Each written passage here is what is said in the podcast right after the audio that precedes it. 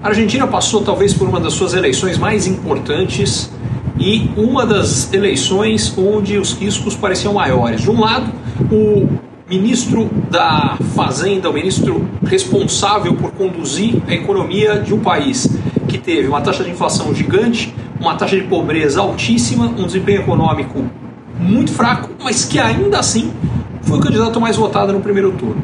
De outro, um candidato com propostas nada uh, ortodoxas, incluindo acabar com o Banco Central. E aí é que vem a parte interessante. A situação, o governo que estava no poder era tão ruim que mesmo um candidato com propostas que várias delas não param de pé, o resultado é que só em três dias a Bolsa da Argentina subiu 30%. O fato que levou a essa alta é muito menos quem vem, mas é muito mais quem vai, do que a Argentina se livrou.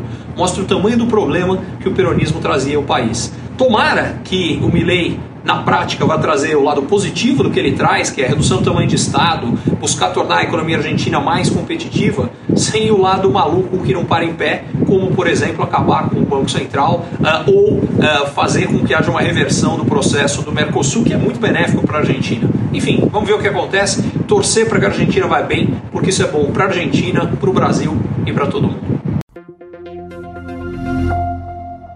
Curtiu esse conteúdo? Assine para receber quando cada um dos próximos for publicado. E se de repente você achar que algum colega, amigo ou alguém da sua família pode gostar também, lembre de compartilhar. Até a próxima!